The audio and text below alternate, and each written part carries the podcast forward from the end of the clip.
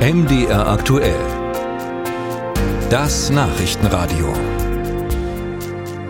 Das Tempolimit ist in Deutschland noch nicht eingeführt und bevor Sie jetzt zusammenzucken oder je nach Überzeugung sich schon freuen, es ist ja auch Stand heute nicht geplant.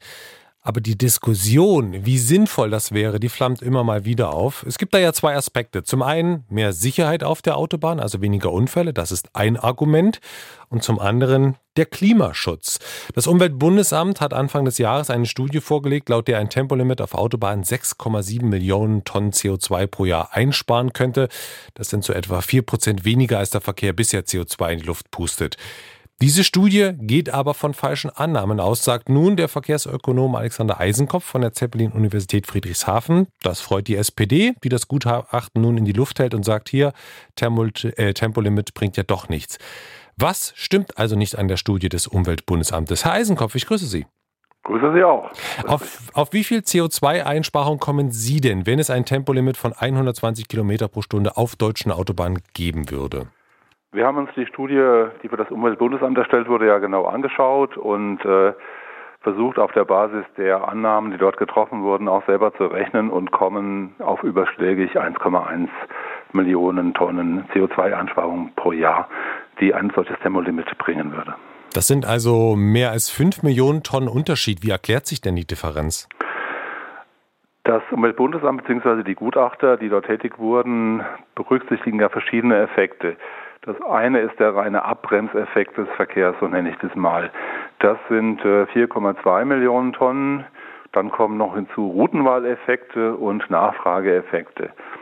Wir haben gerechnet, ähm, weil wir nur da rechnen können, für die Abbremseffekte.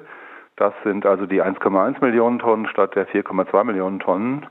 Die Routenwahl und Nachfrageeffekte, das kann ich gerne gleich nochmal erläutern, wenn es gewünscht ist, die halten für, wir für nicht nachvollziehbar und spekulativ und an der Stelle nicht für geeignet, um hier eine Politikberatung zu machen und eine politische Entscheidung damit zu begründen. Aber Sie kommen ja trotzdem auch auf andere Zahlen bei den Abbremseffekten. Ja.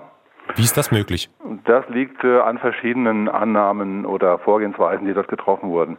Ähm, man muss sich das so vorstellen, dass die Gutachter ein kleinräumig aufgelöstes Verkehrsnachfragemodell haben, mit dem man den Straßenverkehr prognostizieren kann und haben das mit den sogenannten TomTom-Daten, also mit Daten aus äh, Verkehrsleitsystemen gekoppelt, ähm, was natürlich zunächst mal ein Komplexitätsthema ist, wie man das macht. Äh, leider sind aber diese TomTom-Daten äh, nur geeignet, 15 Prozent des Verkehrsgeschehens abzubilden. Also hier rechnet man aus einer Stichprobe hoch auf die Grundgesamtheit des Verkehrs, ähm, die verzerrt ist. Dass die verzerrt ist, zeigt sich daran, dass äh, zu hohe Geschwindigkeiten angenommen werden im Durchschnitt damit zu hohe Fahrleistungen auf Autobahnen, die nicht dem Tempolimit unterliegen.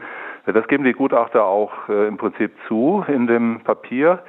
Ähm, außerdem wird unterstellt, dass das Tempolimit strikt befolgt wird.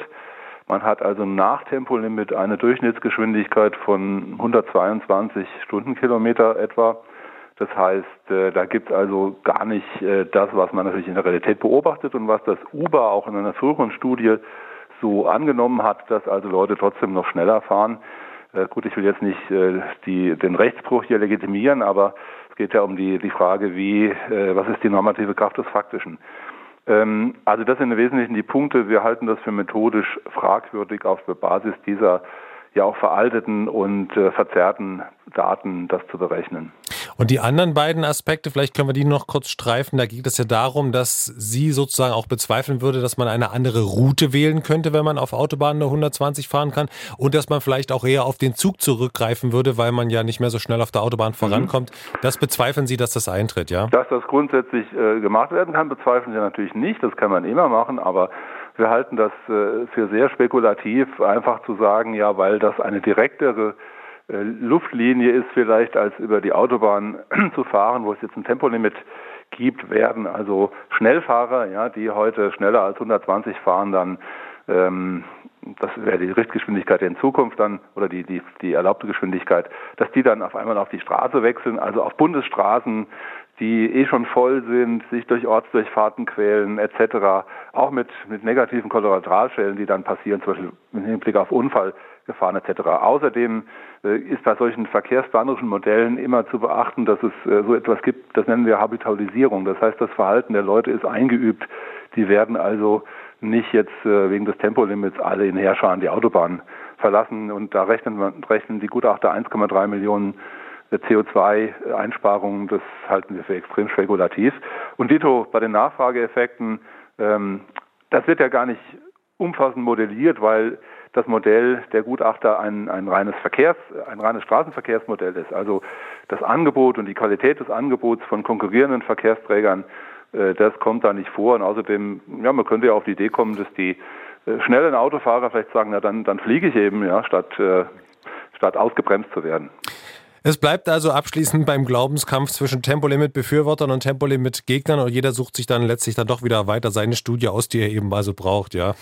Ich würde sagen, es geht nicht um Glaubenskampf, sondern es geht da vor allem auch um die Interpretation der Fakten und äh, da, äh, ähm, was Sie sagen, ist Ihre Einschätzung, ich würde es anders sehen. Sagt der Verkehrsökonom Alexander Eisenkopf von der Zeppelin-Universität Friedrichshafen. Ich danke Ihnen sehr für das Gespräch.